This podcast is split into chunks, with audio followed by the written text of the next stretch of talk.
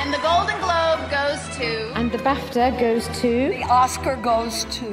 Alfonso Cuaron. Catherine Bigelow. Eddie Redmayne. Natalie Portman. Moonlight.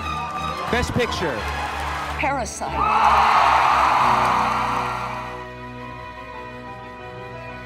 Saludos gente bonita, bienvenidos al podcast de la Estatua, un programa dedicado a darle mucho amor al cine internacional, a los festivales de cine y pues cuando se puede seguir un poquito la, la carrera al Oscar. Y en esta ocasión tenemos un programa muy, muy especial porque me acompaña una muy buena amiga. Se trata de Alessandra Rangel, ¿no? la editora en jefe de Palomita de Maíz. Ale, ¿cómo estás? Hola, muy bien, muchas gracias por la invitación. Y pues Ale está aquí porque vamos a platicar del Festival de Cine de Tribeca 2021, un festival neoyorquino bastante importante que tuvo una cantidad bastante jugosa de títulos internacionales, ¿no? no solo estadounidenses. Y pues lo que vamos a hacer es repasar un poquito nuestros títulos favoritos. Pero antes de todo eso, Ale, yo, te quiero preguntar, ¿cómo viste o cómo sentiste en términos generales el festival? ¿no? ¿Cumplió expectativas o terminó siendo decepcionante? ¿Cómo ves? Digo, honestamente, esta fue la primera vez que apliqué a, a Tribeca, así que no es como que esperara mucho porque pues no tenía como la base de una comparación previa. Así que muchos de los títulos que encontré antes de iniciar el festival no los conocía, sinceramente. Así que como que sí mantuve una mente abierta. Y creo que como que la, el resultado estuvo variado. O sea, hubo varios títulos que me impresionaban y me gustaban muchísimo. Y de hecho fueron los títulos que descubrí dentro del festival. Y algunos de los que esperaba con ansias, pues sí me terminaban decepcionando un poquito. Sí, yo, yo como que igual tenía las expectativas bajas, ¿no? Eh, como que sentí que no había gran cosa, sobre todo internacional, que es de lo que más me interesa. Pero las películas que yo estaba esperando, ¿sabes? Mis tres películas, yo creo que más esperadas, están en mi top 5. O sea, todas Ah, entregaron y hasta, uf, hasta me, me sorprendieron de lo bueno que fueron y ya las iremos viendo. Lo que sí en- hay, hay que decir un poquito que eh, la organización no fue la mejor, em, porque de repente a prensa nos cambiaban los horarios sin avisar, no mandaban información errónea, e incluso una amiga que, que estaba ahí, ahí en un chat que tenemos, nos estuvo reportando como todas las barbaridades de organización que, que había en Nueva York, pero, pues, o sea, honestamente, no me quejo tanto porque hubo muchos, muchos títulos en su plataforma y pues estuvieron disponibles por bastante tiempo y variados también, ¿no? Creo que sí la mencionamos fuera de la conversación esta que est- estamos teniendo ahorita, que como que yo ahorita estoy súper agradecida de cómo los festivales internacionales estén en línea, así que intento mantener como la, la mente abierta y como que todo recibirlo con buena cara. Sí, definitivamente hubo problemas de organización, pero mucha gente estuve leyendo que se quejaba de que, por ejemplo, les llegó la acreditación súper tarde y ahí me llegó súper rápido. Y también como que hay que entender que pues están en proceso de ajuste y estamos en pandemia y como que pasar toda la plataforma a una plataforma en línea ha de ser como súper laborioso.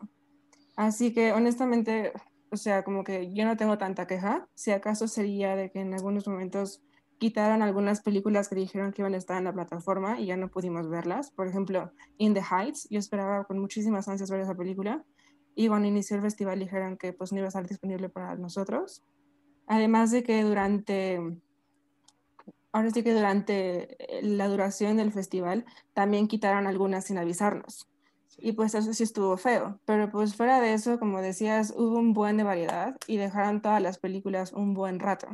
Así que pues si no tenías una opción, pues podrías, no sé, ver cinco o seis películas en vez de la que tenías pensado. Exacto, sí, o sea, realmente allí fue problemas de comunicación, ¿no? Que nos avisaran bien y ya, pero pues bueno, no, hay, no le veo tanto problema porque creo que gozamos de, muchas películas bonitas. ¿Y qué te parece si comenzamos, no? Vamos a decir nuestras cinco favoritas. Eh, Ale, ¿cuál fue tu número cinco, tu quinta? Ok, mi número 5, de hecho aquí sufrí un poquito porque no sabía cuál escoger. Estaba entre una que se llama Bernstein's Wall, Mm. que es de- del compositor y escritor y así, Leonard Bernstein. pero al final escogí una que se llama The Lost Leonardo. No sé si la viste. Esa también es mi número 5. ¿De verdad? sí, sí, sí. Súper bien. A ver, platícanos, ¿de qué trata este peliculón documental? Bueno, es un documental que prácticamente yo no sabía la historia del, de la pintura, así que fue todo como un gran shock para mí. El caso es que apareció una pintura que creían que era como de alguien que estaba influ- influenciado por Leonardo da Vinci, que era como prácticamente lo estaban vendiendo como la Yoconda masculina, que según yo era un Jesucristo, ¿cierto? Bueno, un Jesús. Ujú. Y el caso es que el documental se vuelve prácticamente un thriller y atraviesa, atraviesa una narración súper intensa y como que un buen de personas involucradas en el, en el tema, desde personas que intentaron restaurar la obra hasta personas que la vendieron y personas de diferentes museos como que platican la historia de cómo es que pues primero se descubrió y después pues llegó a las manos finales de su, de su dueño, pasando por, no sé, este, algunos intentos de estafa, algunos intentos de ponerla en el, en el Louvre, no sé, como que es todo un juego de casi casi de espías, pero de pinturas. Y la verdad estuvo súper, súper emocionante. Sí, es, eh, a mí que me encantan los documentales, esto fue casi casi pornografía para mí, ¿no? Porque tenían este, ah, como este aspecto periodístico también, ¿no? Como la investigación, y, y me encantó que pues, no solo es la historia de la pintura, sino que, que el, el- el director, András Coffet, como que te mete al mundo detrás de cámaras del arte, ¿no? O sea, Ujú. no solo son entrevistas como que realmente te explica cómo funciona el mercado del arte, ¿no? Cómo se valoran las obras, cuáles son como las tretas de marketing, las negociaciones y pues ves toda la sociedad, ¿no? Eh, Ujú. Incluso, digo, sin querer queriendo, también llegas a ver que hay, es muy como exclusivo este mundo. Si te fijas, Ale, no hubo, creo que ni una persona de color en cuanto a gente entrevistada. O sea, la mayoría era gente blanca y rica y, Y europea. y europea, ¿no? Entonces, sí, eso, esto también pues, forma parte de, de todo este retrato que hace del mundo artístico, ¿no? Muy, muy exclusivo, no hay hipótesis, hay drama, hay negocios turbios, está muy, muy interesante y como dices, ¿no? Como que te mantiene un poco tenso y está como la música bien dramática Ujú. y sí, me, me fascinó este, este bonito Claro. documental. Sí, de acuerdo. Y digo, también definitivamente, por ejemplo, después a mí lo que me, me gustó, supongo que no es spoiler porque literal pasó hace unos años, Sí. eh, pero mm, al final platican, ahora sí que qué es del- de la pintura y también empiezan a meter como una parte como de intriga política, que literal es lo que pasó, no sé, por ejemplo, en las eh, relaciones políticas entre Francia, la Unión Europea y Arabia Saudita y algunos países árabes y Estados Unidos. Y es lo que decía, es como que al final del día también esta parte que se supone que es algo cultural, algo artístico, también está súper influenciada por la parte política. Y este, no sé, eso se me hizo muy, muy, muy interesante. Sí, ¿no? Y, y la moraleja es que la política termina como consumiendo al arte. Y por ahí también es muy interesante, sale Leonardo DiCaprio, ¿no? La manera en cómo se va influenciando la gente para que cambie la, la percepción de, de todo esto. Claro. Eso, muy, Y muy digo, interesante. también al final del día también es como que este documental presenta la mente creativa y casi, casi geni- genial de las personas que están detrás de unas campañas de marketing. Uf, sí. Porque mm, a lo largo del documental vamos viendo como que es, es como, como que pregunta el documental, esta pintura vale la pena, esta pintura es auténtica, esta pintura vale como, no sé, los millones de, dólares que, que han exigido por ella. Y después como que hacen un intenso cambio para que la gente piense que sí lo valga. Y precisamente ahí es a través de una campaña de marketing que la verdad está impresionante. Como tú dices, también involucra a Leonardo DiCaprio, ¿no? sí, Así sí. que sí, como que tiene tantos aspectos súper intrigantes que sí es así como de Dios santo. O sea, la verdad no. Yo creo que vence a muchísimas películas así, de esas tí- típicas como de espionaje y, e intriga y cosas así, con esta, esta historia que es real. Sí, sí, una, una chulada y creo que ya está por salir en Estados Unidos, entonces ¿Mm? esperemos no, no tarde mucho en llegar a, a más partes del mundo porque pues es, o sea, este, este creo que ya lo adquirió otra empresa, pero sería perfecto para Netflix, ¿eh? este documental sería el número uno por una semana. ¿eh? Imagino. Y de hecho también, según yo, Netflix eh, tiene una serie, no me acuerdo cómo se llama, pero tiene una serie de mm, precisamente unas personas que robaron un cuadro de un museo en Estados Unidos. Y también como que intentan manejarlo así como intriga, y qué pasó en el museo, y qué pasó con los eh, policías del museo, y dónde puede estar el cuadro, y así. Así que yo creo que sería como un, un acompañante perfecto para esa serie de televisión.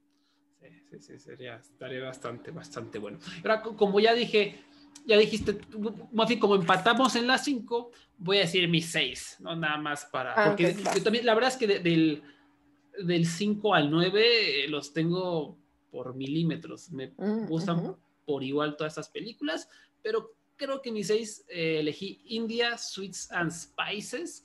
Ok. Es un coming of age eh, bastante lindo, divertidón, en el cual seguimos como una familia americana, pero todas como de descendencia de la India. Y en ella eh, seguimos una chica llamada Alia que va regresando a casa después de la universidad y su, su, su familia súper adinerada, bastante pretenciosa, y entre las fiestas que organizan con el vecindario, entre los aspectos culturales, incluso misóginos propios de, de la cultura, lamentablemente, ella descubre unos secretos bastante locochones alrededor de su familia y en específico de su madre. ¿no? Y eh, me gustó esto porque me encantan los coming of age y me llamó mucho la atención la manera en cómo realmente está intentando retratar toda esta cultura eh, de la India o de Estados Unidos en la India. De, de hecho, esta creo que es la primera película hollywoodense o más bien de Estados Unidos que tiene un elenco principal exclusivamente conformado por actores y actrices de descendencia eh, sudasiática. Y eso es bastante importante. Digamos, es, en ese aspecto es similar a Crazy Rich Asians, ¿no? Que, que Ujú. fue como este elenco asiático totalmente. Pues aquí lo hace, pero con un elenco sudasiático. Incluso por ahí aparecen dos, un actor y una actriz que no me sé bien sus nombres. Este, son Manisha Koirala y Adil Hussain, que son actores súper famosos en, en, en Bollywood. Entonces, también aparecen aquí. Y pues sí, es, es una cotorra historia coming of age, que, um, con buenos aspectos culturales. A ti, tú la viste, ¿no, Ale? ¿Qué te pareció? Sí la vi, honestamente, sí me gustó, pero no me gustó tanto como a ti, porque recuerdo que al inicio del festival sí mencionaba así como que la, la celebrabas y así, y fue así como, ah, bueno, pues la voy a ver.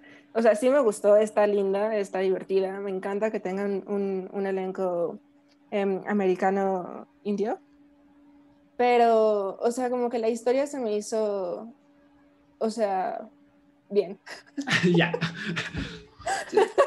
O sea, me, me, gustó, ay Dios, me gustó la parte de la mamá, o sea, y los secretos que va, que va encontrando nuestra protagonista. Pero la parte, no sé, como que me dejó un poquito insatisfecha con las historias de los hombres. O sea, hay una historia que es la protagonista empieza a tener una relación con un chavo local y siento que el conflicto que meten entre ellos es muy forzado. Que si simplemente platicaran y, no sé, dijeran lo que piensan y, y ella, él dejara que ella platicara, explicara lo que está pasando, creo que se podría arreglar en tres segundos. Sí. Sí, Y como, como sí, que sí. lo alargan de manera innecesaria. sentí que lo insertaron bien, ah, un poco cliché. Estuvo ese, la, Exacto, la clásica luego- pelea. ¿no? exacto, exacto. O sea, como que yo ya estoy, no entiendo por qué una relación no puede ser, no puede estar sin conflictos. O sea, creo que hasta ya se valoraría más porque precisamente eso casi nunca pasa, ¿no? Y también, por ejemplo, la relación, más bien, el personaje del papá me causó un poquito de conflicto porque igual, o sea, como que se van ahí develando secretos y el papá como que, pues ya sabes, como de ojo alegre y así. Y siento que como que son muy lindos con él, o sea, como que sienten su dolor o yo qué sé. Y como que el guion no es tan duro como podría ser. Ok. Y ok. eso, eso me, me molestó un poco. ¿Y te, te- Pero, ajá, ¿Te, te te gustó, te gustó la como el, la escena climática donde hubo muchas revelaciones? Estuvo chistosa. Sí, estuvo O sea, sí bueno. estu- estuvo, padre y estuvo padre que lo manejaran con mucho humor y así, ¿no? Y me gusta la relación de la mamá con la hija, que es la que al final del día se fortalece con todo lo que pasa. Pero, o sea, se me hizo una comedia linda y ya. Y ya, está bien. Yo, yo, yo, yo soy eh, amante de los comic of age, entonces como que eso Ok. siempre obtiene puntos extras en mi libro. A ver, ahora, ahora platícame tu, tu cuarta película de Tribeca. Ok, mi cuarta película fue una que se llama Ballad of a White Cow. Muy bien. Yo es mi número dos. Entonces, Ay, ¿en serio? Ah, sí, súper bien. sí. A ver, ¿De qué, ¿De qué trata este peliculón? Otra vez iraní. Oye, la verdad es que yo, las poquitas películas iraníes contemporáneas, nuevas, ¿no? de los últimos años que he tenido oportunidad de ver, yo las he amado. Una maravilla, pero ¿de, de qué trata sé. Y de hecho esta película me recuerda mucho a There is no evil, no sé si la viste. Sí, sí, es una Ah, misma temática, sí. Exacto, bueno, te platico. Trata de, mm, es una señora eh, que tiene a su hija y a su esposo. Y el caso es que la película inicia cuando el esposo eh, lo mata, o sea, lo ejecuta el, el Estado.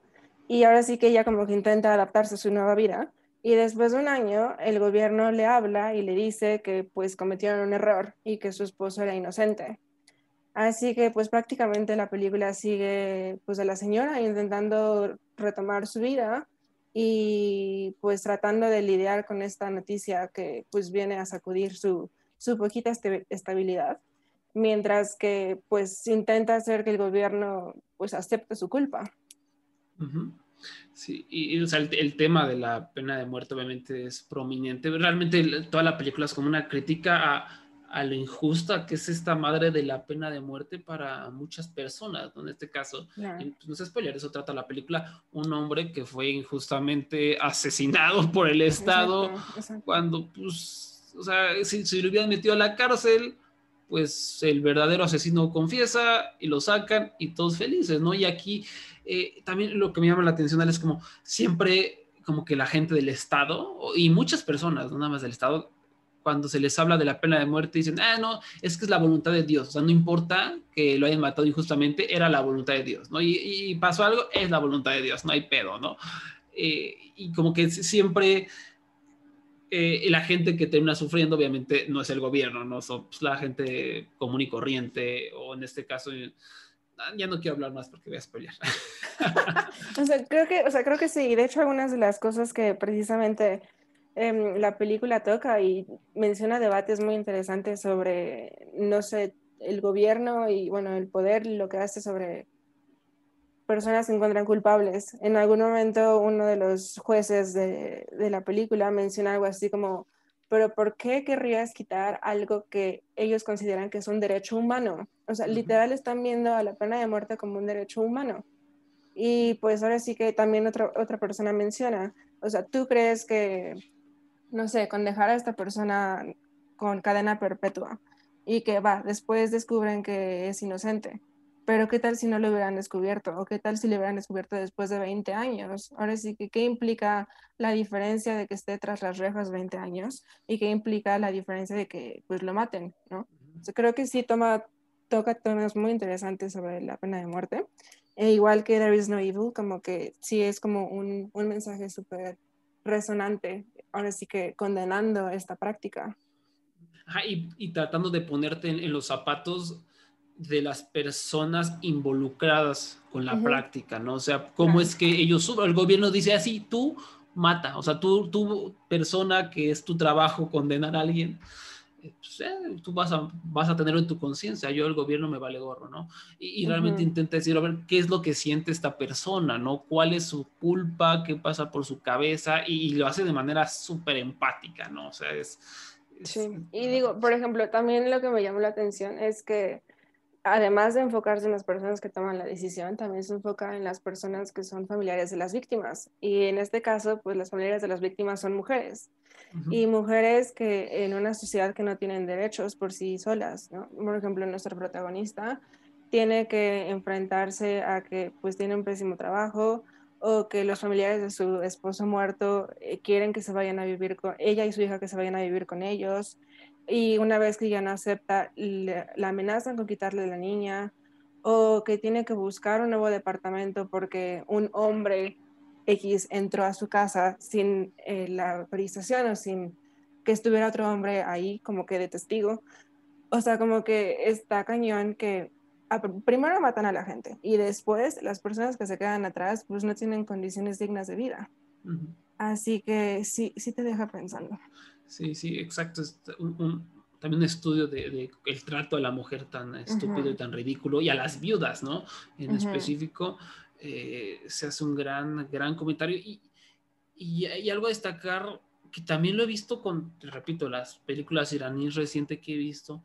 No, o sea, esto que estamos platicando suena súper pesado, suena que es un dramón que te cortas las venas, pero la verdad es que es llevado con, o sea, no estoy diciendo que es una comedia para nada, ¿no? pero es llevado de manera más o menos ligera, ¿no? con, con corazón. No, no sé Sí, es digerible. Ajá, Sí, es- sí, y lo mismo me pasó, no sé, viendo Careless Crime, viendo There is no Evil, que sí es pesado, pero de Ujú. repente logran meter un poquito de, de- de comedia, se siente por momentos ligera la- las historias. Igual eh, Son Children, me parece, a pesar del tema, logran darle un poquito de corazón. O sea, esto que está haciendo el cine iraní, eh, no sé, estoy, estoy enamorado del cine iraní actualmente.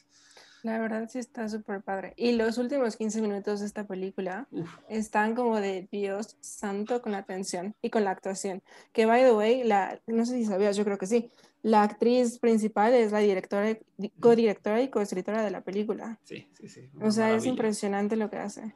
Mariam Mogadam se llama, Mariam Mogadam. Sí, Sí. sí, sí. Eh, tremenda, tremenda actuación, tremendo todo, y hay unos elementos, digo, la, la- la- la utilización de la cámara, o sea, hay, hay veces que una escena, incluso si le quitas el audio, la puedes entender simplemente por cómo se, se mueve la cámara y cómo capta las imágenes. O sea, está muy cabrón esta película, me encantó. De hecho, ahorita que lo pienso, ¿viste la de Widows? De este Sí. mm, Steve McQueen. Sí. ¿Te acuerdas que hay una escena en la que este Colin Farrell está hablando por teléfono y la, adentro de una limusina y la cámara se sale de foco y está más bien Ah, pasando sí. la carretera? Sí, sí, sí. Bueno, hay una escena en esta película que me recordó a esa escena, porque precisamente nuestra protagonista recibe una llamada y mientras eh, estamos escuchando, bueno, y leyendo lo, lo que le están diciendo, la cámara está enfocada en otra cosa. Así que como que tú no, no puedes ver su reacción hasta que después de que recibió la noticia. O sea, es impresionante lo que hacen. Sí, sí, y, y- y- y si a eso le quitas el audio, igual hubieras Ujú. entendido qué, la- qué le dijeron, ¿no? O sea, estaba muy Claro. cabrón. Exacto, sí, sí, sí, por supuesto. O sea, hasta que lo dijiste, hasta se me puso la piel chinita. Peliculón, peliculón, este, balada de una vaca blanca. Así Ojalá, es. ojalá llegue a más lugarcitos. Sí, sí, sí.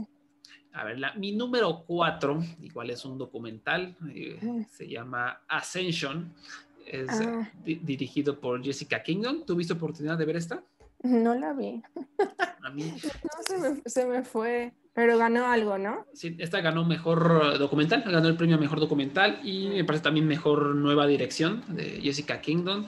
Y creo que si hubo premio de fotografía, también lo ganó. Mm, Y si no, deberían de haber creado uno para dárselo, porque está, o sea, este documental lo voy a describir, Ale, y va a sonar increíblemente aburrido, Ujú, pero pero me, está bueno. buenísimo y me hipnotizó.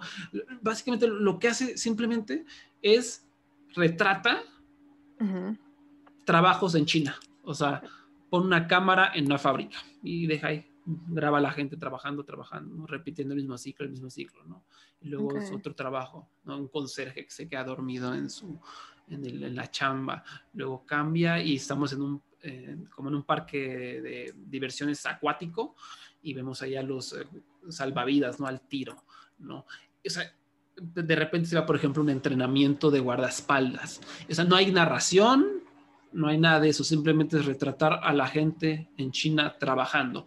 Pero lo que tiene interesante es como que va, eh, va recorriendo también un poco las clases sociales. O sea, el documental incluso inicia como en una especie de mercado laboral, hagan de cuenta como si ustedes fueran a- al mercado de la Merced, pero en vez de que estén gritando verduras, no sé qué, aquí está- están gritando, estamos ofreciendo trabajo en esto y los beneficios es que vas a trabajar sentado y te vamos a dar una habitación que está a cinco minutos de la fábrica, eh, pero no se permite el wifi y hay unos carteles y hay gente con este eh, gritando las propuestas y todos interesados, viendo qué onda.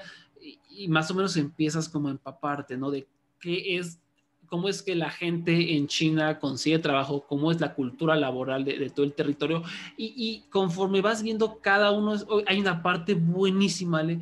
que eh, se meten a una como, como una fábrica de muñecas sexuales.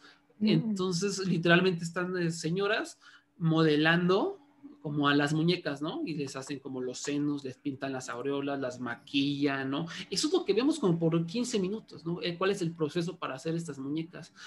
Y, okay. y todo es acompañado por una música buenísima, como de repente hasta parece medio futurista. Eh, muy, es, es, un score, se llama Dandy con el, el compositor, increíble, increíble. Eh, y, y digo, la, la, fotografía, ¿no? Siempre vemos las cosas desde el punto de vista de, de, los trabajadores, ¿no? ¿Qué es lo que están viviendo? Y el punto de todo esto no es nada más, ah, mira qué bonito trabaja, sino que realmente te hace ver qué es el sueño chino, ¿no? ¿Qué es esto que le venden a las personas allá, ¿no? De que sí, tú tienes que trabajar para el Estado, ¿no? Tienes que trabajar para el colectivo, ¿no? Y, y realmente te, te, hace ver este documental que, pues, al hacer esto, las personas han perdido la individualidad y ya son máquinas, o sea, son máquinas más que trabajan, ah, entre comillas, para el colectivo, lo que el gobierno le, les dice y les vende.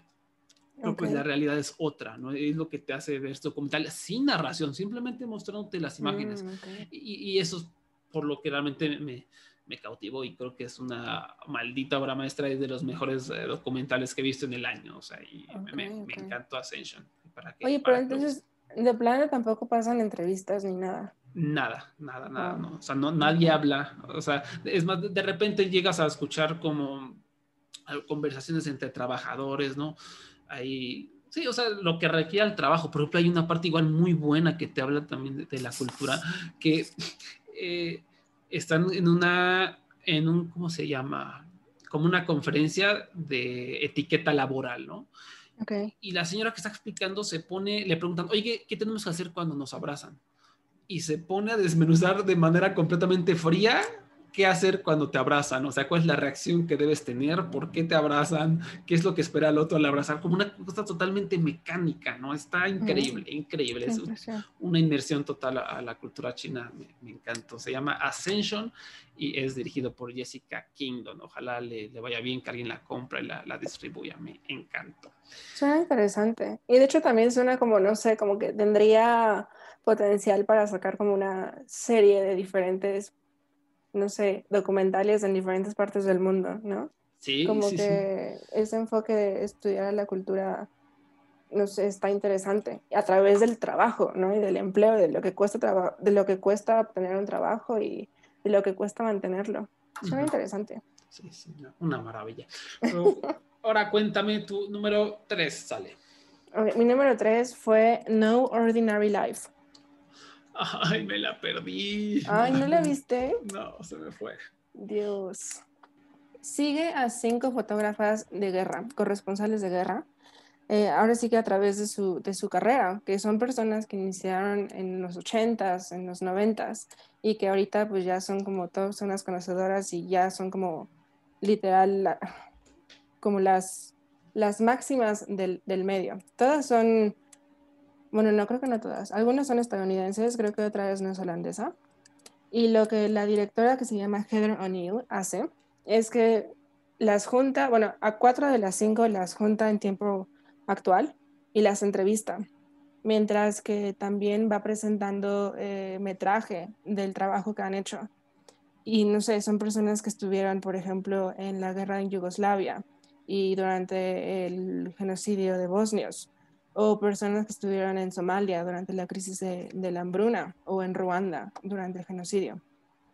Y ahora sí que mientras ellas te platican qué fue lo que significó para ellas estar ahí, te van presentando estas imágenes, que yo he visto varios documentales, he visto películas de guerra y así, pero de verdad que creo que el, el metraje que presenta el documental es impresionantemente doloroso. O sea, sí hubo algunas escenas súper, súper fuertes, pero ahora sí que van acompañadas de, la narración de las mujeres, ¿no? Y de la culpa que tenían de ir a ese tipo de, lugares y después de unas dos semanas o tres semanas regresar a sus casas como si nada, o sea, regresando a su vida normal y tranquila, sabiendo que esas personas seguían en esos lugares inseguros.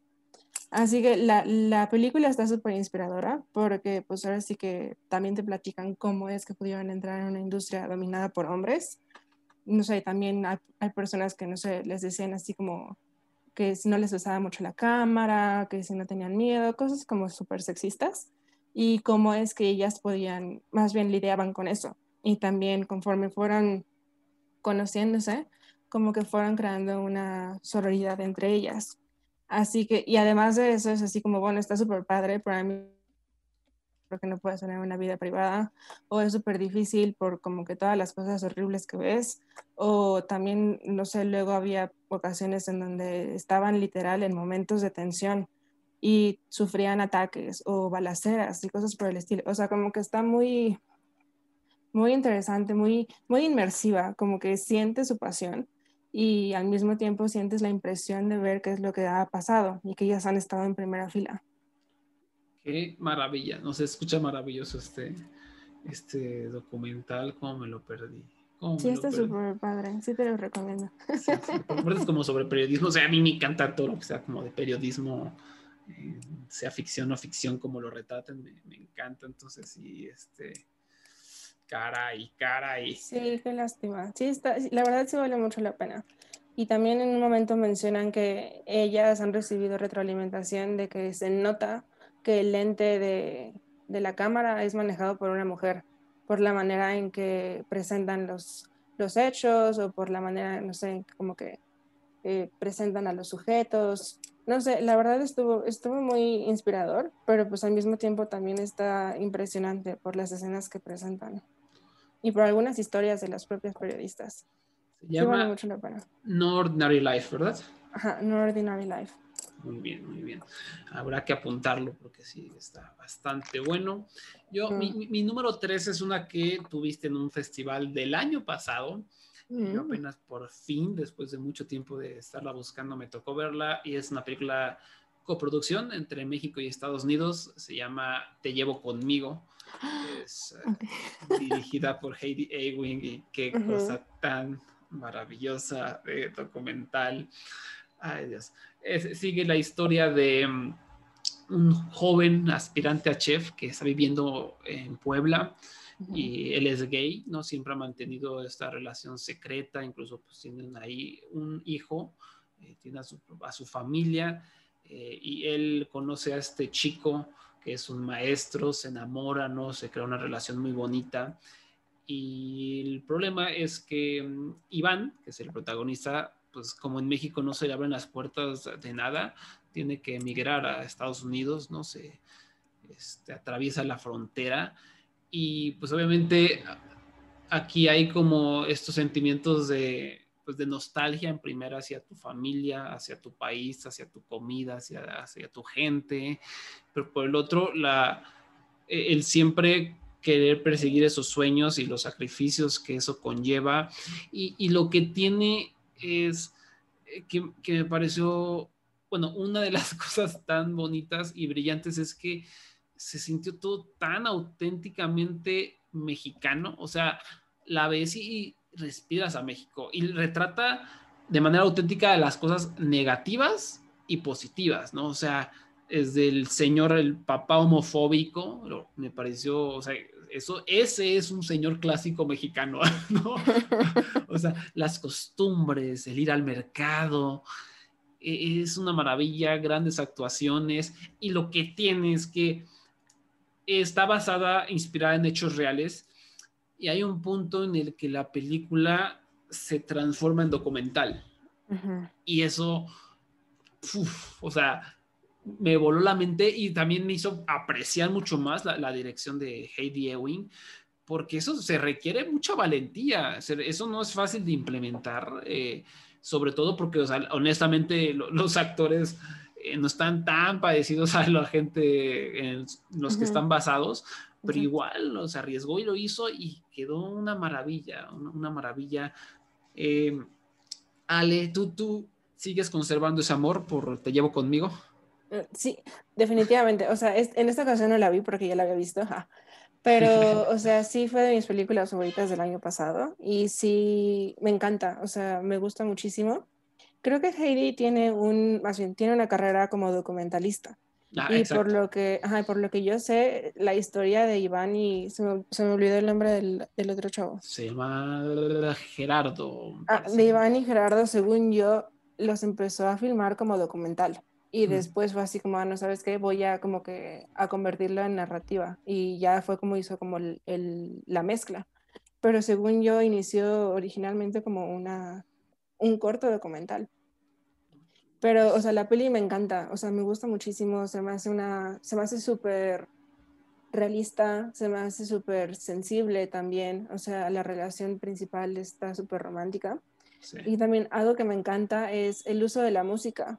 O sea, creo que fue esencial para que la película funcionara y literal te, te remonta a los noventas, no sé, con Moenia.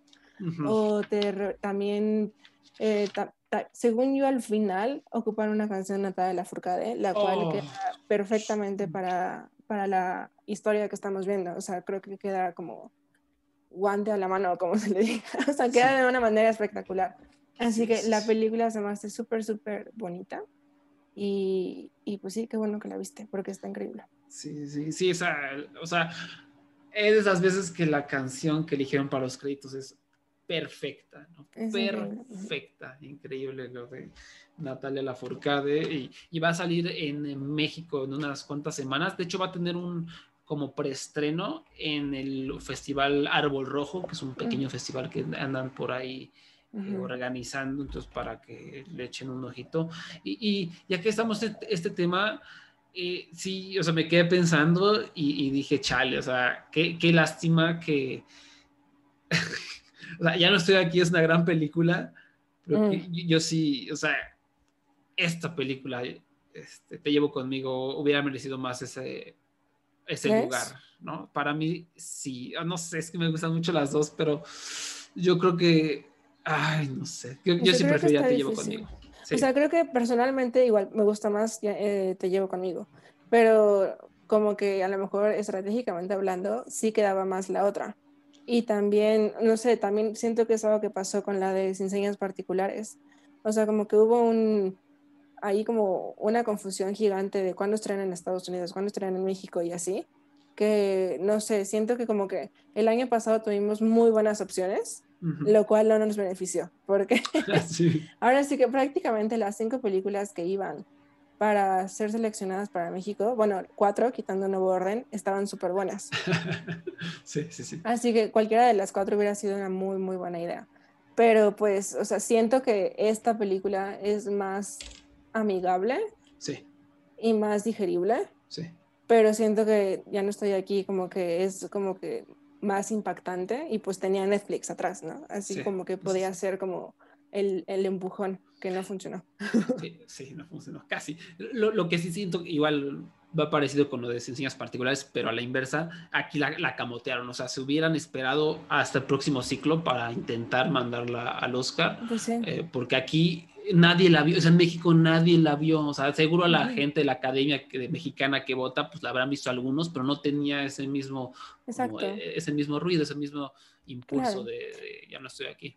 Claro, y digo, de todas formas, en Estados Unidos tampoco salió a tiempo, o sea, según yo apenas va a salir. Sí, apenas va- De, de hecho, o sea, eh, ellos tenían. Esta película se estrenó en Sundance 2020. Incluso ganó el premio Next como a, a Sí, innovación. Ajá. Y, y Sony, Sony Classics, que son la, la distribuidora que la trae, la tenía programada para mayo o junio, me parece, del 2020, pero pues con la pandemia dijeron, ah, ni madres, nos esperamos un año y se fue retrasando, retrasando y apenas va a salir en Estados Unidos y en México. Mm, ok. No, pues sí es una lástima. Pero, por ejemplo, entre enseñas particulares y te Uf. llevo conmigo, ¿cuál escogerías? Sí, diseños particulares, sí, sí, sin un pedo, o sea, y, y la van a elegir, o sea, sí, yo, Obvio, sí la van a elegir. nadie va a tener, creo que, competencia. Va, va a estar interesante porque por ahí va a estar los Lobos, creo que eh, le van a andar compitiendo. Eh, por ahí había, creo que otra mexicana. La de Paloma y Lobo. Ah, no, no, porque yo creo que ah, ya compitió el año pasado por los. ah, ¿Quién sabe? Ah, sí, cierto. Ganó, unos, ganó un Ariel el año pasado. Sí, creo que sí. Sí, olvídalo. Mm, ok, pues sí, pero por ejemplo, sin señas particulares, a mí lo que me causó un conflicto es que ya Ujú. salió en Estados Unidos. Ujú. Así que mi idea hubiera sido que nominaran a Sin bueno, que más bien que la Academia Mexicana mandara sin señas particulares para la edición anterior, aprovechando que se podía nominar en otras categorías porque ya había salido en Estados Unidos, Ujú. y guardaran, pues sí, la de, de Llevo conmigo para, esta, para la edición de 2022. Sí. Pero pues bueno, ya valió todo. No, y, y lo que dices aquí, ya desde el punto de vista deportivo, ¿no? Que tiene el- los Óscares más deporte que arte. Este, Ujú. Desde ese punto de vista, pues, sin señas particulares, eh, recuerdo que tú hiciste, hasta hiciste corajes de que pues, ganó el Gotham, o sea, ganó un premio Exacto. bastante choncho en Estados Unidos. ¿Por qué? Porque entró dentro de la ventana de estrenos estadounidenses y ganó ese Exacto. premio, o sea, le ganó a Bacurau, le ganó a creo que hasta Wolf Walkers, le ganó un montón de peliculones Ujú. y pues eh, con ese impulso y, y la gente que la ha visto le ha encantado, eh, o sea, en Estados Ujú. Unidos ha encantado muchísimo, en Reino Unido también salió, gustó muchísimo, creo que sigue teniendo 100% en Rotten Tomatoes eh, Claro. y Pues ese, sí. ese impulso lo hubiera llevado lejos, pero pues ya no va a tener el mismo impulso y pues, si de por sí es, es difícil obtener la atención de los gringos, pues ahora está peor. Claro, cuando llega la nominación, que bueno, que cuando llega a la selección, a la preselección, yo creo que la van a ver y va a ser así como de, "Ah, pero que no ya la, ya la premiamos el año pasado, o sea, Sí, sí, sí. como que, como que sí estuvo ahí un poquito manejado torpemente, pero bueno, ojalá que le vaya súper bien porque pues fue mi película favorita de 2020 y Chócalas. es, exacto, es una de mis películas favoritas de, de mucho tiempo, así que espero que le vaya súper bien. Sí, sí. Yo creo que pues, la van a igual llevar al Oscar y pues ya será eh, chamba de, no sé, de nosotros los únicos que, que hablan de, de cine mexicano en publicaciones extranjeras. Lol, pues sí, nos estaremos esfor- esforzando. Pero bueno, o sea, regresando te llevo conmigo, o sea, sí siento que es una muy buena película y el cine mexicano está pasando por un momento wow. Wow. Y esta es una increíble adición a, a esos ejemplos. Sí, sí, gran película. Ahora sí, se estrena en, en México como parte del Festival Árbol Rojo el 4 de julio, pero ya después llega formalmente a cines el 8 de julio. Entonces, para que Mm, la estrenen, o sea, hay una película de Marvel que sale ese mismo día. O sea, Nice. Está chido, está chido, pero mejor vean Te Llevo Conmigo. Les prometemos que es una maravilla. O sea, no Sí, tímidos. está súper, súper padre. Sí, la verdad sí te deja el corazón súper acongojado. Ahora, si tu número dos, vamos, ¿no? Mi número dos, sí. Mi número dos fue The Novice. Vámonos riendo, a ver. ¿La viste? Sí, no, me encantó. ¿What? ¿Pero por qué? O sea, ¿no está en tu top 5? No, es- te voy a ser sincero, está, es mi, la penúltima película que tengo ¿De en mi lista de todas las Y es buena, pero no sé, esperaba otra cosa. Pero así como penúltima, o sea, entonces como revancha yo te digo que la de Indian Spices es mi número 22, ¿ok? La venganza máxima. Qué pedo. ¡Wow! ¡Qué impresión! Esta película eh, que ganó mejor este, actriz, mejor película en la competencia estadounidense y creo que ganó por ahí otro premio más. Mejor fotografía ganó. Mejor fotografía. Cuéntanos, ¿de, de qué trata La Novata?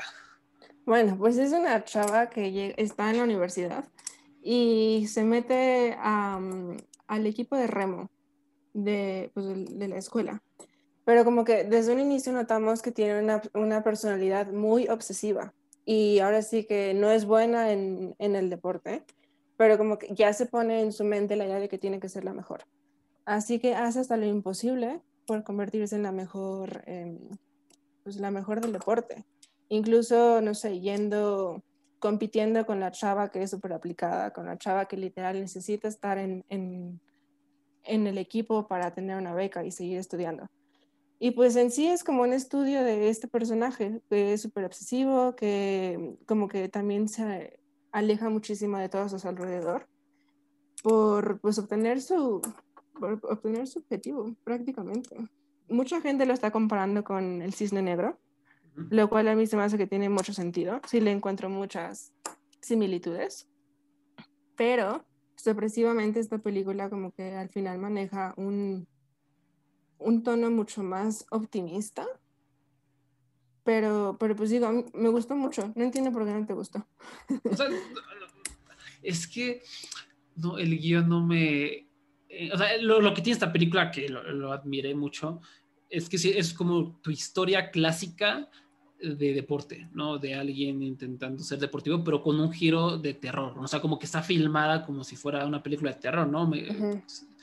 em, pero lo- la historia no me pareció nada atractiva, o sea, se- to- todas estas como viñetas que hacían cuando está entrenando con la esta, no sé cómo llamarla, como un, instrumento de gimnasio que simula un remo, Ah, eh, ok, ajá. y que de pronto la ponen solita con las luces, la cámara y parece que todo está haciendo como un espectáculo, todo eso como que me sacaba de la película, o sea, como que... Sí está muy, sí está muy interactiva, slash hiperactiva la película. Sí, Ay, lo ay, reconozco. Sí, o sea, como que la, eh, y es que también es parte de la misma personalidad de la protagonista, ¿no? Como Ujú. esta- esa obsesión y, y todo el tiempo es así como que la cámara cambia y gira y hace esto y como que eso no me sacaba mucho, o sea, como había partes que siento que estaba intentando ser mucho película de terror Ok.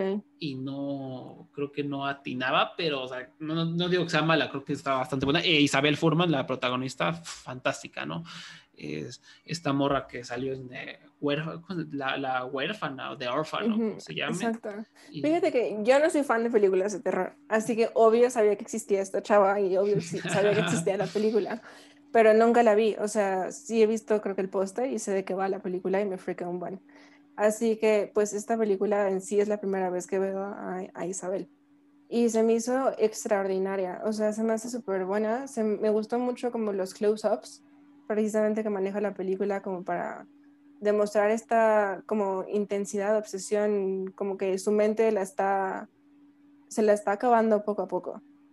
Pero, o sea, sí entiendo tu punto y sí sentí un poco de terror, pero como que tanto dinamismo de la cámara y como del estilo a mí no me afectó, o sea, como que sí me gustó. Y a mí fue eso. Y de repente había cosas en el guion que se, hay por ahí, una- otra vez hay una pelea con, con la pareja, y es la pelea de siempre. Incluso hay unos diálogos de bien clichés me parecieron. ¿no? Cosas así que dije, "Ah, ya. O sea, de plano yo estaba súper metida en la película que nada de eso me, me, me brincó. O sea, lo que sí me brincó un poquito fue el final. Como que lo sentí muy inesperado, en el sentido de que me sorprendió porque según yo, o por lo que yo pensaba como era ella, no podría acabar de tal forma. Y como que se me hizo muy así de la nada. Pero al mismo tiempo, o sea, estuvo padre porque no me lo esperaba, pero como que sí fue muy brusco. Sí, Pero fuera de eso, o sea, la verdad sí me gustó mucho. sí, o sea, es una, es una película que creo que vale la pena, ¿no? Y por lo menos, o sea, si no les gusta todo lo que yo dije, o está la actuación. les o gusta sea, lo que yo digo. Exactamente, no, no, yo estoy en la super mega minoría. Eh, o sea, esta Ujú. película gustó muchísimo y repito, ganó, ganó muchos Ujú. premios. ¿no? Y, Sí. y no, y vale la pena verla, o sea, porque repito, es como una histo- historia deportiva de terror, de obsesión, que, que vale la pena. No me hagan caso, estoy loco. Y digo, la directora, esta, esta película es debut, es para prima de la directora, de Órale. Lauren Hathaway. Y antes creo que tenía créditos como persona del departamento de sonido. Así que la verdad eso me dejó súper impresionada y súper optimista por su futuro, porque a mí sí me impresionó mucho lo que hizo. Sí, exacto. Todos sus elementos son lo que hay- hay- hay- se destacan también mucho, independientemente de, Sí, sí, de sí. opiniones. Pues mi, mi- bueno. Ajá, ¿Cuál fue tu número dos? Mi número dos, como ya, ya dije hace rato, es eh, Ballad of a White Cow. Ah, esta sí, película cierto. iraní maravillosa. Voy a catafixiarla. ¿Qué te parece? Por mi número, como ya dije, la seis también. mi número siete, Ok. que también me gustó muchísimo. Y también eh, creo que es un, eh, una buena manera de transicionar porque The Novice ganó mejor película estadounidense. Pues Brighton Ford ganó mejor película internacional. Mm, ¿no? Esta es una película georgiana, ¿no? Geo- Georgia, el país, no el estado gringo. Es, es una película sobre masculinidad, sobre hombres haciendo cosas estúpidas de hombres y arruinándose la vida por ser hombres tontos. Eh, eh, o sea, por ejemplo, la primera, para que te des una idea, ¿la viste? Sí, sí la vi. Sí. O sea, la primera escena es un montón de hombres en un casino, fumando, viendo fútbol, peleándose por unas jaladas, ¿no? Y es un poquito de lo que trata la película, ¿no? De hombres y haciendo cosas de hombres idiotas. Eh, pero, pero más que eso es también como una... eh, bueno, cuenta la historia de ese hombre llamado, ¿cómo se llamaba? Kaki. eh, que es un ex luchador olímpico. El actor que lo interpreta eh, se llama Levante Diashvili. En la vida real sí fue campeón olímpico y toda la cosa.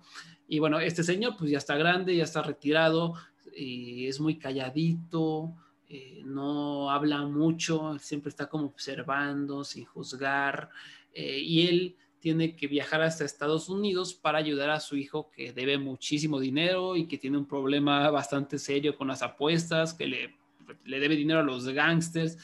Y no sé, este personaje protagónico de Kaki me pareció una cosa maravillosa porque es, e-, es un tesoro el personaje, porque es lindo, es como chistoso, no habla, pero tiene todas estas conductas de hombre clásico que él tiene mucho amor por su familia y mucho amor por la gente que, que lo rodea, pero no lo expresa. O sea, como buen hombre, no expresa sus sentimientos, no sabe cómo decirlos, no utiliza palabras, eh, si siente dolor, no lo dice.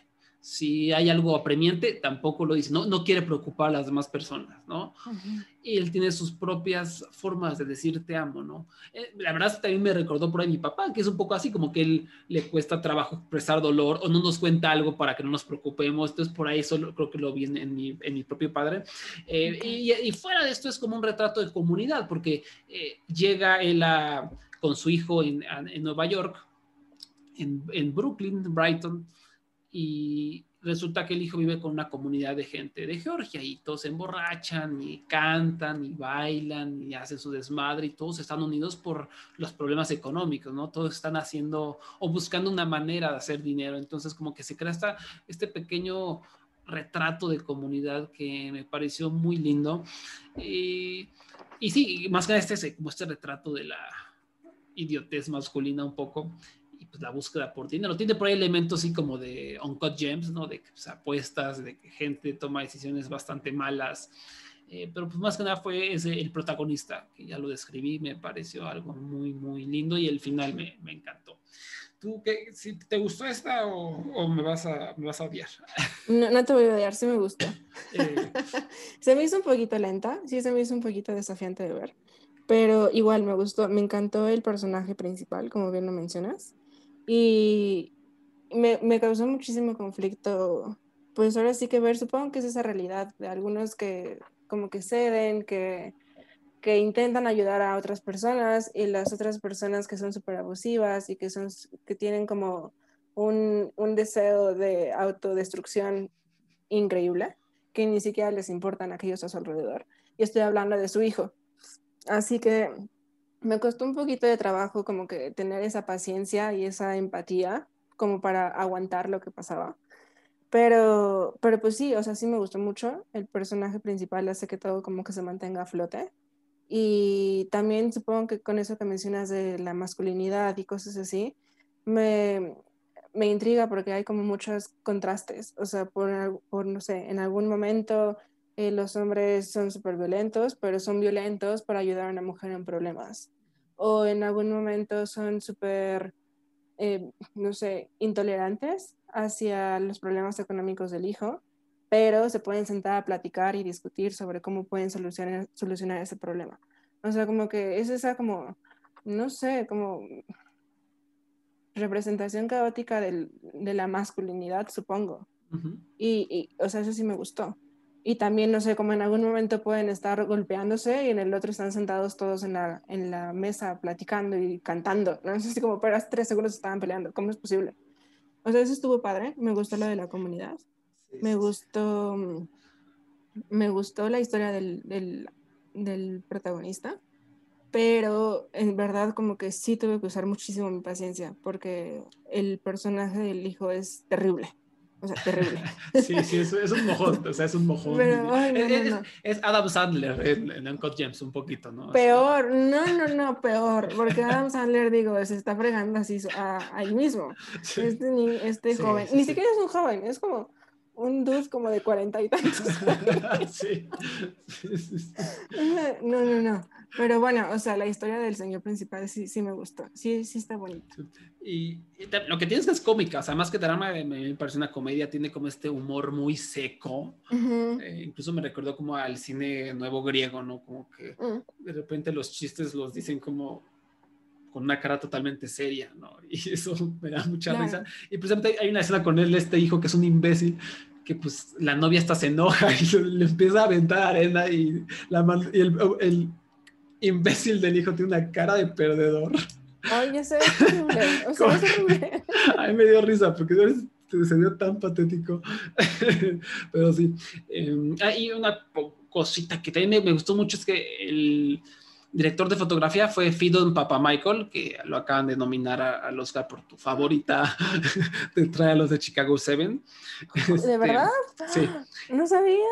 Eh, él fue el, el fotógrafo y, y está muy cabrón porque la manera en cómo retrata todo lo que ocurre en Estados Unidos la, parece que estás en Europa del Este, o sea, no parece que estás en Nueva York ni Brooklyn, realmente yo sí sentí que estaba en Georgia, que estaba en alguna, es- algún país de aquel bloque, Sí. ¿no?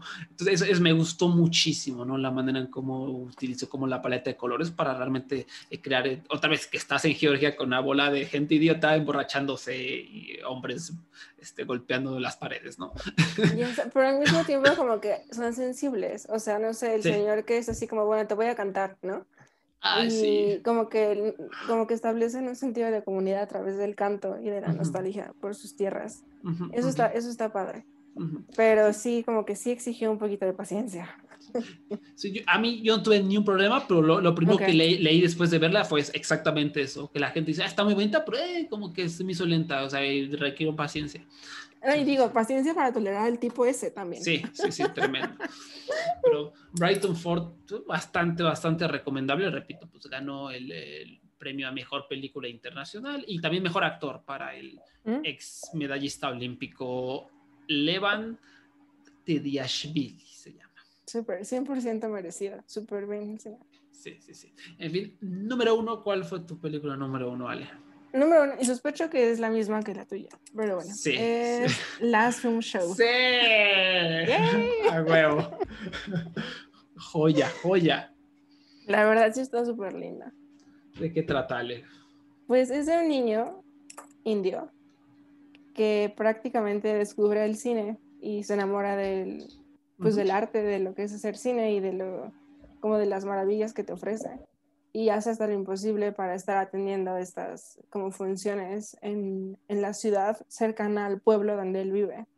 El caso es que primero se empieza como a meter de colado en las, en las funciones y después hace amigo del, proyecto, del proyector. Y a partir de ahí como que ya descubre toda la fascinación del cine y ese amor lo empieza a compartir con sus amigos de- del pueblo en el que vive. Y pues ya, prácticamente es eso. Sí, suena muy sencillo, pero qué maravilla de película es esta, ¿no? O sea, La verdad sí es como una carta de amor al cine. O sea, y es imposible no amarla por lo, como por lo, lo sensato que es la historia. Sí, sí, sí, es este, como que tú mismo te ves en el chamaco, ¿no? O sea, a pesar de pues, diferencia de lo que quieras, culturales, étnicas, de clases sociales, el amor, o sea, tú entiendes lo que él siente cuando por primera vez está viendo una película en la sala de cine, ¿no? Y hay Ujú. estas tomas en donde él está en, la, en el cine y la cámara se enfoca en su rostro, ¿no? Y los ojos, ¿no? O sea, los ojos de que está viendo, que está totalmente perdido en la, en la magia del séptimo arte. Qué cosa, ¿no? Este, este- aparte es un morrito eh, amateur, o sea, un, supongo que es la primera vez que actúa, se llama Bavin Ravari, Ok. que la, la dirección de casting pasó varios meses en to- toda una, una zona del oeste de India y buscaron entre más de 3.000 niños en áreas remotas, ¿no? Y Mm. ahí encontraron a este morrito que es una maravilla, ¿no? Y siente su amor hacia el cine y, y- y también pudo haber sido muy fácil. Ay, qué bonito, ¿no? Que solo fuera un niño tierno, inocente que le gusta el cine, ¿no? Como que eh, no, se dejan llevar solamente por, por eso, ¿no? Como que realmente eh, lo que inspira o lo que para mí me pareció más llamativo del niño es la determinación, ¿no? El fuego en la mirada, ¿no? El, el- el querer hacer algo con su vida a pesar de todas las circunstancias que lo rodean. Eh, tiene también un como comentario sobre esta transición que hubo del cine analógico al cine digital que, o sea, yo jamás hubiera, se hubiera imaginado que, que, que me hubiera puesto sentimental por una es que no lo quiero spoilear, ¿no? Pero hay una escena donde realmente eh, el director está como haciendo esta comparación de qué pasa cuando se deja de lado al cine analógico por el digital. Y, y, o sea, jamás me hubiera imaginado que yo hubiera sentido tal, tales niveles de emotividad por algo así. Y lo logró el director, ¿no? Por Sí. la manera tan, tan tremenda con la que trabajo esas partes. Sí está, sí está, sí está súper emotivo. Y al final, digo, tomando como base esa escena que tú comentas, Uf, como que también siento que el director como que no se deja derrotar por eso y al revés, como que ese, ese mensajito lo convierte en un tributo para todos los directores que han significado algo para él y que han cambiado la historia del cine prácticamente. ujú. Así que como que sí maneja algunos mensajes como tristes y algunos mensajes como de reflexión de Dios, pero ¿por qué estamos haciendo esto? Pero no es así como, bueno, ya todo se fue al carajo, ¿no? Es así Ujú. como, pero tenemos como todo lo que estos grandes nos han dejado en la historia del cine, lo cual también está súper padre. Sí, sí, y se nota el amor total del, del director. Incluso, incluso el primer cuadro de la película es como una pantalla de agradecimiento, ¿no? Que dice muchas gracias a los hermanos Lumière, a Stanley Kubrick, a Tarkovsky, ¿no? Mm, qué bonito. Es como, ah, Está está súper linda. sí, sí, sí. es También lo que me gusta de la peli es que, o sea, como que el, princi- el niñito principal ama el cine, pero también a través de la relación que tiene con los niños de su aldea o de su pueblo, como que también les impregna este amor. Así que obviamente él es el líder y él es el que los lleva a descubrir todo lo que él vio en el cine, pero también como que no sabes qué es lo que puede pasar con estos niños en un futuro en ese, en ese ámbito, a, a partir de la pasión de- del otro niñito. sí, sí, y sí, eso me encanta. Sí, y la, la propia dinámica, ¿no? De los niños jugando, explorando, aprendiendo Exacto. juntos. Ay, Sí, sí, está súper padre. Y también algo que me gustó de la película es la manera en que se retrata la comida india. Ah, sí, sí, qué bueno que lo mencionaste. Porque es muy importante, como que te, te hace ver el amor de una madre a su hijo a través de la comida, ¿no? Y, y mediante estos encuadres hacia... eh, también se hace esta comparación, ¿no? Donde a través de la comida, o sea, la, la mamá le está preparando con amor la comida al hijo, y esa comida no es nada más para pues, alimentar el cuerpo, ¿no? Como que eso de alguna manera lo ayuda, de una manera indirecta, lo ayuda a ir alcanzando sus metas, a ir aprendiendo y enamorándose más del cine. Es como una, es, es un enlace medio metafórico que me pareció maravilloso. Ay, qué bonita película. Sí, no súper adorable. Sí, sí, sí. Es, es dirigida por Pa- Pan Nalin. Es, por cierto, semi-biográfica. Está como inspirada en su propia vida. Y, ay, pues, ojalá llegue a muchas salas de cine porque es tremenda. Es un logro artístico y una oda al cine. Y la amo, la amo mucho. Sí, sí, la verdad sí es muy disfrutable. Y te deja con buen sabor de boca. Es así como, ah, como si alguna vez tuvieras alguna duda de que amas el cine o no. Sí. Ves esta película y es así como, definitivamente lo amo. Yo lloré, yo al chile lloré. Tantito, pero lloré. La verdad. Qué bonito. En Sí. fin. Bueno, Ale, ¿alguna otra película que quieras platicar? ¿Algo que quieras agregar sobre Tribeca? Em, pues sí, hubo, como que hubo muchas películas que me gustaron, pero hubo pocas que en verdad me encantaron. Mm. Pero de las que de verdad me gustaron y que disfruté y que se me hace una comedia súper, bueno, como que ligera y al mismo tiempo medio densa y cómica, es una que se llama Mark, Mary and Some Other People. No sé si la viste. No, no la vi. Uh, bueno, está padre. Ahora sí que la escritora y la directora está súper chavita. Yo creo que debe tener como 28 años. Y creo que la película se ganó guion, bueno, mejor guion de Sí. la, de- del festival. Sí, Y es de una pareja joven que intenta, bueno, se acaban de casar y así, como que a la chava se le ocurre intentar hacer como una relación abierta. Así que, pues obviamente pasan como todas sus aventuras, desventuras y así. Pero al final del día, pues al centro está la relación entre los dos y como que lo que tienen que lidiar cuando deciden abrir su relación. Así como pues los sentimientos que tienen entre los dos. Y está, está padre. Bueno, a mí me gustó mucho me hizo reír un buen. O sea, la pareja protagonista, déjame te digo su nombre, que se me acaban de ir sus nombres. Sí, fue, fue esta de, la- de las que cuando eh, comenzó el festival, todos corrieron a verla. Este fue la que vi que todos la quiero ver, la quiero ver, está muy buena, está muy buena. Y pues nunca la vi. Digo, supongo que su, su sinopsis es así como, como que sí atrae, simplemente por el morbo de cómo van a manejar un tema así, ¿no? sí, sí, sí. Pero al final del día la comedia sí está padre. Y Ujú. de hecho ya sé quién, o sea, el, el principal es Ben Rosenfield, que ya Ujú. tiene varios títulos bajo su nombre y se me hace muy bueno. Y la chava principal es Haley Law, que yo la había visto en algunos papeles secundarios y aquí es la principal y me encanta. O sea, tiene mucha, no sé, chispa y los dos tienen muy buena química. Y, o sea, como que sí deja buen mensaje y también te hace reír un buen. Así que la verdad sí la disfruto mucho. Pues a ver si se me da oportunidad en, en otro festivalito.